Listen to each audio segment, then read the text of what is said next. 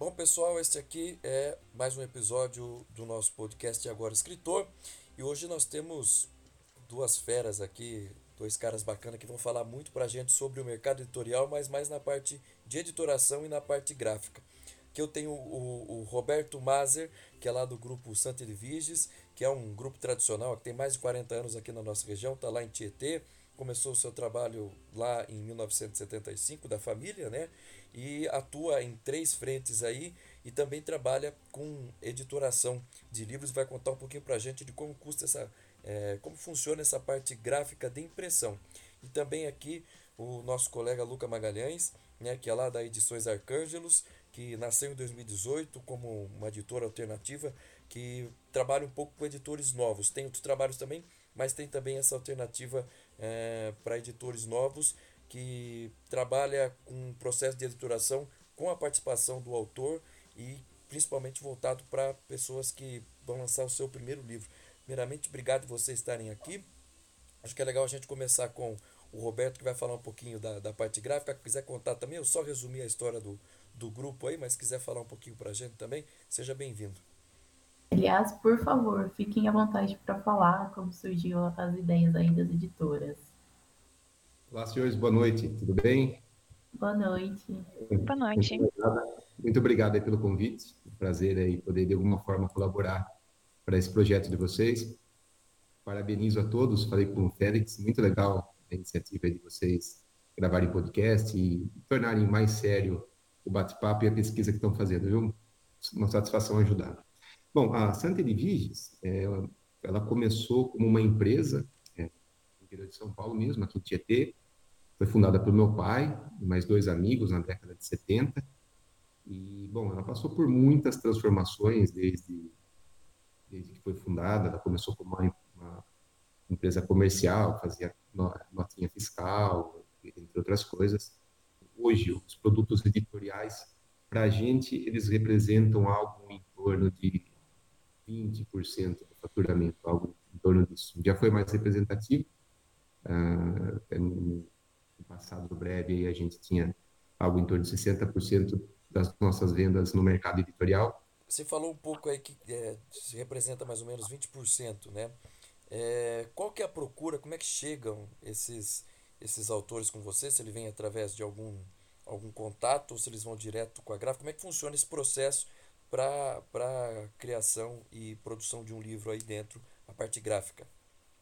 São vários os casos, tá? A gente tem desde compradores ultra qualificados, como as editoras mesmo, então a gente recebe editoras que já sabem exatamente o que querem, já tem a especificação técnica, já sabe o volume que, vai produzir, já tem o, o produto formatado. É, e aí, nesse caso, a gente funciona como é, um executor é, com garantias técnicas, basicamente. Né? Então, a gente gera um modelo para né, esse editor verificar como é o produto. Uma vez aprovado, a gente executa, entrega, distribui por ele. A gente tem também, é, na outra ponta, os aventureiros, né, o pessoal que quer fazer, que, os heróis né, da, da vez, o pessoal que quer produzir um seu próprio livro, que quer deixar seu legado, quer contar sua história e não sabe nem por onde começar, né? o que a gente normalmente instrui é para que ele busque o suporte profissional de, de uma editora mesmo, porque a editora vai poder dar um suporte um pouquinho maior. E, e aí, nesses casos, esporadicamente, a gente ajuda na diagramação, se, se a pessoa não tem funções, é, a gente ajuda com é, o registro na Biblioteca Nacional, que é para para o autor ser conhecido e poder estar dentro dos mecanismos de buscas, tanto do Google quanto das é, grandes livrarias que usam o cadastro da Biblioteca Nacional para tanto. E, entre outras, assim, mas basicamente é, a gente trabalha hoje, na grande maioria das vezes, com compradores qualificados, pessoal que já sabe o que quer e a gente dá um suporte mais técnico, mais específico. A gente afina um projeto que já vem muito bem resolvido para a gente. Entendi. E aí entra o Luca, né? Luca, seja bem-vindo também. Como é que funciona essa, essa parte? Como é que chega é, esse material para você aí? Primeiro, é, novamente, seja bem-vindo. Queria que você falasse um pouquinho da história da Arcângelos para gente. Boa noite, todo mundo. Obrigado pelo convite, pela oportunidade de falar um pouquinho e ajudar a ampliar os nossos conhecimentos. É, Edições Arcângelos completou agora, dia 25 de junho passado, completou três anos de trajetória. Não tem história tão grande assim quanto a, a Santa de Virges, mas a, assim eu eu comecei a Edições Arcanjos por um fato bem importante. Eu sou escritor. E foi através da, da publicação do meu primeiro livro que eu encarei algumas, algumas propostas do, de editoras é, que para mim eram fora da realidade, fora do, do contexto do, do editor, do, do escritor.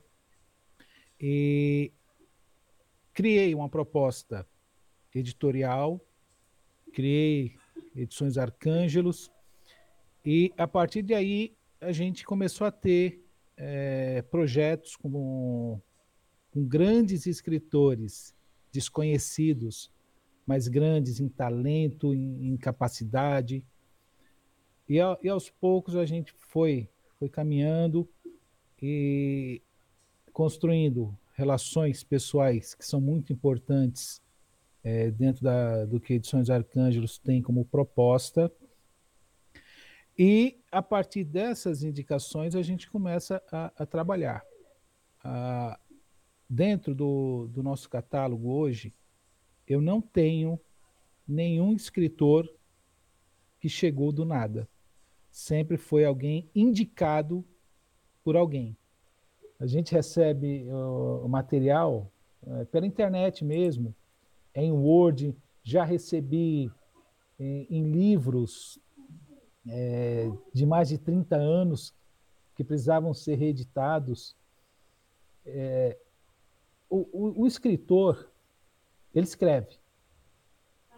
Ele sabe o que escreve, mas ele pouco conhece de todo esse processo de transformar um, um arquivo no Word em um livro. Tem todo um processo aí de é, diagramação, é, pensar em, em, em registros, no, na ficha catalográfica. Então, tem muito além de só escrever. E é justamente esse muito além que é o papel da, das editoras. E assim, a, a gente tem que pensar é, as editoras, a gente tem que dividi-las. As grandes, as médias, as pequenas e as alternativas. As grandes editoras, elas se interessam por um produto rentável. Grandes editoras só investem em um produto que elas sabem que vão vender. As médias são muito direcionadas a, a, a temas específicos. E o que não interessa a essas editoras são os escritores que estão à margem. Aí você tem a categoria da autopublicação, onde o escritor, com pouco conhecimento, faz tudo, vai até uma gráfica e imprime. E aí você tem as editoras alternativas que oferecem uh, um trabalho mais profissional, já, já pensando em toda a possibilidade além do livro. Uh, Para você ter ideia, a, a, Biblioteca Nacional, todo ano, ela lança um edital para selecionar livros, premiar escritores. E existem regras. Se o livro não tiver ficha catalográfica, esse livro não pode concorrer a esses, a esses editais. E na ficha catalográfica você tem que ter assinatura de uma bibliotecária. Você tem que ter um bibliotecário ali que fez aquela ficha e está registrado no livro. Caso não tenha isso, esse livro não pode participar de um edital. Então, a, a, as editoras alternativas elas vão, elas vão fazer o quê? Elas vão possibilitar a esses autores que estão à margem das grandes editoras é, ter uma oportunidade, como o Roberto falou, de, de, é, ter uma visibilidade. E é justamente esse papel que a, essas editoras alternativas elas cumprem hoje, hoje em dia. Então, a, a, a proposta da gente é justamente isso: levar um livro é, para um autor para que ele tenha seus escritos publicados com, com qualidade, com seriedade e fazer circular. Porque para a editora alternativa, o que mais importa é, é fazer o livro circular. Por isso a gente trabalha sempre, nesse caso, são com pequenas tiragens. Né? 50, 100, 150, 200 livros. É o que cabe para um escritor novo ter a possibilidade de comercializar o próprio livro. Editoras alternativas, a, a maioria delas não vende o livro. Faz todo o trabalho de gráfica, presta um serviço editorial é, encaminha para a gráfica e entrega os livros para os escritores. A, a, o papel fundamental, né, assim, a ação básica da, das editoras alternativas é isso. Só que uma editora alternativa não tem, é, como é que eu vou dizer? É, é, ela não tem uma, uma linha editorial única. Ela não vai publicar só livro espírita. A partir do momento que ela define eu só vou publicar isso, ela deixa de ser alternativa. Entendi. E por falar em publicação, acho que seria legal vocês comentarem com a gente é, o que, que leva um livro a ser publicado por vocês ou não. Como que é esse processo né, de, de análise, de seleção do que vai ser publicado, de qual, qual vai ser a tiragem. Então, o que define, para mim, dentro de Edições Arcângelos, o nosso processo é conjunto com o autor. Há um custo que o autor assume e aí a gente orienta. Olha, você fazer desse jeito pode dar problema. Então, é, é, é em conversa, basicamente, que, que a gente tem, e vai definir quantos exemplares, o tipo de papel que vai ser usado no livro, tudo em conversa se, se, o, se o escritor vai querer ou não alguma coisa especial dentro daquele livro. Então, a, o, o, processo com, a, com Edições Arcângelos é participativo. Nós não mandamos nada para uma gráfica sem o autor olhar e falar: é isso que eu quero. É assim que eu quero. Acho que é mas legal. essa, é, mas essa, essa proposta é, é minha proposta, a proposta de Edições Arcângelos. Existem outras editoras alternativas que vão falar, é assim já era. E, e esse, esse é o complicado. Esse, esse é o diferencial que eu proponho.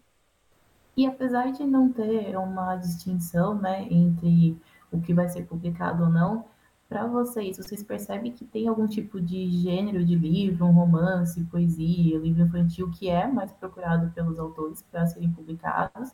Ou existe um perfil de pessoas, se é mais mulheres, se é mais homens, a faixa etária? Como que é? Como vocês enxergam esse, esse mercado? Eu, eu tenho publicado poesia, romance, biografia, livros infantis, livros técnicos. É, e assim, nesse, nesse contexto de editora alternativa, autores pouco conhecidos, o que determina muito é a pessoa em si, o autor. Então, enquanto eu tenho um livro aqui do Beto Costa, é, que teve uma determinada tiragem, e eu sei que o Beto, trabalhando lá na biblioteca, junto com, com o Zé Rubem, é, é uma pessoa conhecida em Sorocaba. Só que, ao mesmo tempo, eu tenho um professor aqui, que mora perto da minha casa, que em um mês ele vendeu. Né? A gente fez 200 exemplares do livro dele, um livro de crônicas muito lindo. A gente fez 200 exemplares e um mês ele vendeu 200 livros. Depois nós fizemos mais, mais, mais. Só esse professor já fez 400 livros com saída. Então, o que determina dentro desse meio de editoras alternativas é muito o autor não é a editora, é o autor que tem busca. São as pessoas que gostam, que conhecem, que, que vão buscar esses livros. Tenho idosas fazendo poesia. O, o a, a, maior fatia da, dos, dos escritores que publicam com edições Arcângelos são de idosos. Eu tenho escritores de 60, 65, 70 e 80 e 92 anos. Né? A grande fatia é isso. Então, tenho poetas, é, que tem a boa parte do, dos livros, os livros infantis, os escritores, a maioria são professoras. Então, é, é assim, não tem, eu não tenho um, um perfil único dentro do, dos escritores. O que eu tenho é escritores fazendo isso, fazendo aquilo, escrevendo aquilo para trazer a, a, a, a publicação deles. É, em cima do que o Luca falou, escolha de material, olha, isso aqui, essa demanda gráfica, ó, vamos fazer 100 e tal. Como é que funciona isso para você como gráfica, né? Então, olha, vamos auxiliar aqui a editora, o escritor, dentro desse, olha, esse material aqui é específico para isso, esse aqui é mais barato, essa capa é de um jeito, essa capa vai sair de outro, gramatura. É, antes de responder é, essa a sua pergunta, só vou fazer a minha ponderação do, do que a gente tem de experiência é, por aqui, que é um, é um, tanto diferente quanto a, a do Luca. É, acho que no nosso caso a gente está um pouquinho mais alinhado com a visão macro. Aqui o que entra mais de material para a gente são livros didáticos. abro um outro parênteses em que o governo é o principal comprador de material didático do Brasil. A gente vende indiretamente via é, outras editoras, e produtos religiosos. E aí eu acho que dá para, vamos dizer, até na nossa região, quando conversei contigo, eu apontei aí duas grandes editoras, que me parecem ser, é, não são as maiores, mas são muito expressivas aqui na região. É, e para a gente aqui também tem uma demanda bem grande de, de, materiais religiosos. E uma terceira vertente que eu vejo bastante são dos, dos livros incentivados, que aí entram tanto via é, Lei Rouanet quanto o PROAC, tem vários mecanismos de incentivo do, do governo federal e estadual, e os gêneros mudam aí, vejo bastante livro infantil, livro cultural mesmo, assim, regional, barrista, é, com, vamos dizer, com um cunho mais é, cultural, de fato. Então, para mim, a minha experiência está é mais ligada a isso, esses volumes são os que, os que mais aparecem. É, com respeito a dar o suporte no, no dia a dia, é, de novo, a gente tem que separar é, o, o, perfil do, do cliente comprador. É, quando a gente recebe o comprador qualificado, a nossa conversa é muito mais técnica, muito mais direcionada. Então, é, é, normalmente a gente faz perguntas e, e ouve, porque como, como, a pessoa já sabe, a gente tem que ter um bocado de cuidado para não é, transgredir limites de, éticos aí, vai por assim dizer. Então a gente vai sugerir se a gente tiver espaço para sugerir nesses casos. E de, fora isso a gente vai fazer perguntas para poder é, endereçar e, e fazer a, a, produção. No caso do comprador menos qualificado, aí, aí sim a gente pode ser mais ativo e, e colaborar e fazer um pouco do, do, trabalho que a editora faz, né? Que é quem faz isso até com mais perfeição. Então, como o Luca falou, se a gente for usar um papel para desenhar, precisa ser um papel offset. Se for um papel para leitura, a gente orienta para ir para um pólen, que é mais amarelado e facilita a leitura. Se for um livro ilustrado, a gente orienta para o coucher, preferencialmente mais espesso, para poder valorizar a qualidade da impressão e, e, assim por diante. Aí tem também as peculiaridades de formato, que a depender do tipo de produto, formato é importante. Então, o formato dos livros que a gente lê na, no dia a dia, a gente já vê mais ou menos como é, todo mundo consegue é, desenhar ali na cabeça, aquele 16 por 23, assim por diante. É, os livros infantis costumam ser maiores, mais coloridos, mais alegres. Livros de ilustrações quadrados, capa dura. Então, é, o nosso trabalho, quando pega um, alguém menos conhecedor, por assim dizer, é mostrar como é feito, apresentar e deixar para que a pessoa decida por si própria. Quando ela começa a fazer perguntas, a gente vai, vai direcionando, vai apresentando soluções aí para baratear, para enobrecer o produto. Vai muito da, da demanda, né? Acho que as principais dúvidas que a gente tinha relacionado essa parte era, era é, é, fazer esse contraponto, né? Pegar a parte gráfica com um gráfico experiente, né? E pegar essa parte de editoração, né? Com, com uma outra também, um, um editor experiente e que traga esse lado diferenciado, não só de uma editora convencional, que é o que a gente procura aqui na nossa região. É, queria agradecer vocês dois, tá? Eu acho que seria, só antes de, do Roberto falar, acho que seria legal a gente explicar um pouco para quem vai ouvir né, o podcast de, de que forma que, que é possível publicar, sabe, um livro, de que é possível, de que vale a pena continuar investindo nessa, nesse processo aí de literatura, do fazer literário, né, que a gente conhece aqui. Tentar emendar as duas numa só aí para não tomar muito o tempo de vocês. Mas assim, é, primeiro que é, quem tem um desejo deve buscar. A gente tem uma, uma única vida, uma única chance de, de prosperar, de fazer, de deixar nosso legado e a partir do momento que a gente tem algo pelo qual vale a pena lutar, a gente simplesmente tem que aprender no processo. Acho que isso vale para todos, para quem for um escritor e estiver motivado. É, a recomendação é vai lá e faz. Se não souber, é, pergunta, aprende e, e, termina, e termina o que tem que fazer. É, a gente está num país que a gente costuma criticar bastante o governo, embora é, a gente tenha motivos para tanto, a, verdade é que, do ponto de vista fiscal, a gente tem, tem algo que funciona. O governo compra muito, compra muito livro e incentiva bastante. E, embora pudesse fazer mais, eu acho que a gente sempre vai poder exigir mais. É, o mercado editorial no Brasil ainda é incipiente, tem bastante espaço para crescer e tem incentivo para tanto, pelo menos assim enxergo. E a gente tem muitas mentes brilhantes aí trabalhando para poder colocar essas coisas adiante. Então, é, basicamente, essas são as minhas considerações. Agradeço aí pelo, pelo convite, pelo tempo. Se quiser bater papo mais uma vez, ele está à disposição para ajudar sim. Obrigado, Roberto. Luca? É possível publicar livro, é, escritores novos. Eu, eu falo o seguinte: não, é, não deixe ninguém abusar do seu sonho de publicar um livro. Porque, como existem editoras grandes, médias, pequenas, alternativas, existem as medíocres também. Então, nunca deixe um editor abusar do seu sonho de publicar um livro.